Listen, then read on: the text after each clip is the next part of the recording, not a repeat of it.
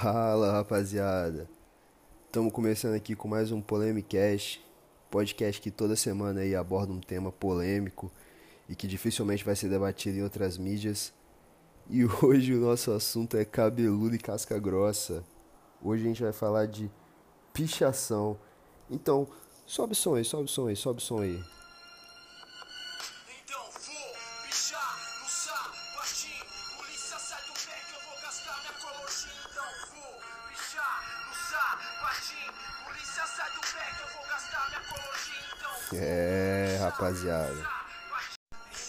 Então, para você que tem interesse nesse tipo de assunto e não encontra nenhum conteúdo em outras mídias sociais e plataformas, chegou sua hora, amigo.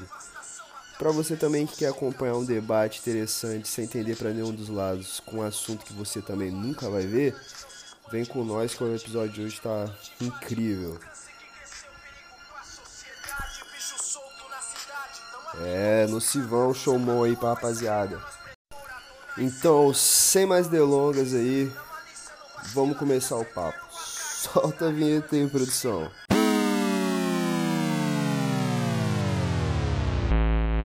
Sem pala pros polícia, na malícia não vacila, é certeiro o ataque dos talibã de mochila. É, moçada, ao som de Nocivo Showmon, grande expoente do rap nacional, diretamente da Zona Leste de São Paulo, também um grande apreciador e divulgador da arte urbana da pichação. Mas o que diabos é pichação? Então, pichação ao contrário do grafite é totalmente marginalizado aqui no nosso país. Tendo ponto no nosso Código Penal, faz com que quem utilize dessa expressão e manifestação como uma forma de arte, um criminoso, tendo pena de 2 a 3 anos ou fiança. O grafite tem a estética do belo, do bonito, do colorido, que faz bem aos olhos, decorando as cidades. Ao contrário da pichação, que é feia, suja, preta e que destrói. Um vandalismo aos olhos dos leigos que não entendem de fato o que significa essa arte.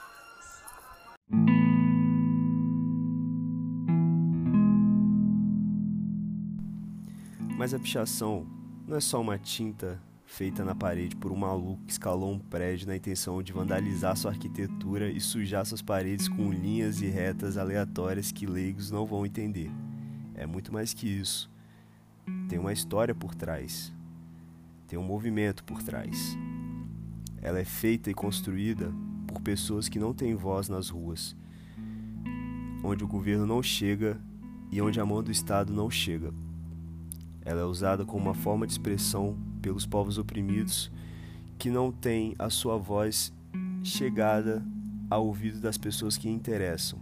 Então eles utilizam dessa forma de arte para descrever o que eles vivem no dia a dia e fazer com que outras pessoas também se identifiquem com a luta diária deles.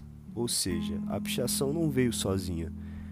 Ela veio como um remédio, ou na real, uma forma de expressão das pessoas que não tinham nada. Remédio? Remédio não. Praga. Justamente ao contrário. De acordo com o Nocivo Chomon, a pichação nada mais é do que a revolta. É o troco. É o troco dado ao sistema que nada lhes deu até hoje. Se pararmos para pensar e analisar um retrato da nossa sociedade, por que existe tanta violência? criminalidade, assaltos, morte, fome. Simplesmente porque a mão do Estado não chega em determinadas pessoas, tornando elas vulneráveis a um certo tipo de fazer para sanar algumas necessidades básicas. Esse tipo de movimentação nada mais é do que a agulha na veia do sistema.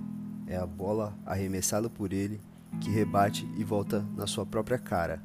E essa relação de causa e efeito também é vista pela pichação, que é o grito de voz daqueles que são oprimidos e que tudo lhe foi tirado, menos sua liberdade de expressão, transformando as gigantes cidades brancas do nosso país em um grande caderno de provocações feitas por vozes que se negaram a ficar caladas.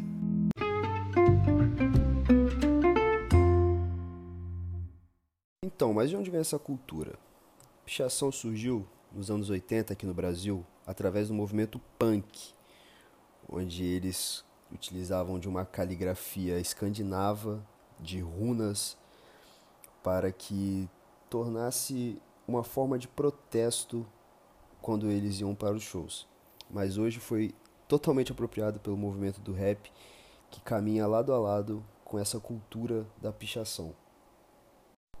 Então, o rap e a pichação andam lado a lado porque eles pregam o mesmo tipo de conduta, de postura, de caminhada, eles compartilham da mesma base de rua, da arte urbana, é, do grito do, dos oprimidos e da repressão dos opressores, sendo eles polícia militar, Estado, sociedade e etc. Ambos têm o mesmo estilo visual estético e com o passar do tempo ficou muito claro que o movimento punk hardcore é, não era tão não era tão grande assim para pichação e destoava um pouco o que passou claro hoje a gente é, vê, vê muitos punks ainda punk not dead vê muitos punks ainda utilizando esse tipo de, de ferramenta mas não tanto quanto o pessoal do rap pichação e rap virou uma coisa só. Eles caminham juntos, crescem juntos, caem juntos. E também andam lado a lado com grafite. Mas por que o grafite tem um certo tipo de aceitação na nossa sociedade que a pichação nunca vai ter? Será que um é visto como arte, uma coisa grandiosa, gloriosa, e outro é visto como sujeira, como vandalismo, depreciação de patrimônio? Por que isso acontece? Qual o fenômeno que se explica? Será porque um é coloridinho e o outro é só preto? Será que um é porque é mais invasivo?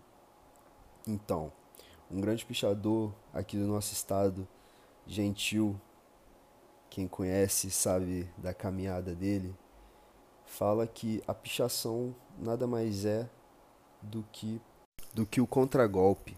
Mas o contragolpe não pode ser bonitinho, ele não pode ser coloridinho, ele não pode afagar, ele não pode pôr panos quentes no machucado.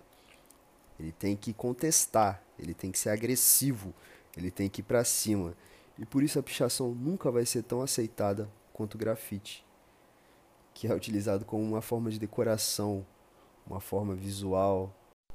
E é claro que o grafite é, pode ser utilizado como uma forma de manifestação e protesto. Mas ele é bonito, ele é visual, ele é contemplativo, ele decora, ele adorna, deixa belo, colorido. E a pichação? Mas a pichação é sempre protesto.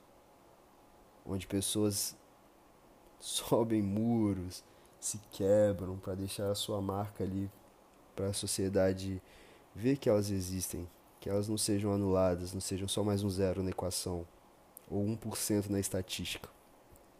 E um momento marcante da história da pichação no nosso país, e um momento incrível, foi o ataque à, à exposição Belas Artes, onde um pichador foi confrontado a demonstrar o tipo de arte que seria a pichação e subiu no segundo andar da exposição com uma tinta e com uma camisa na cabeça e deixou a sua tag, que seria o seu emblema, né, a sua logo que todos os pichadores têm, e foi totalmente massacrado e repreendido pelos funcionários da, da exposição, que era uma exposição de artes.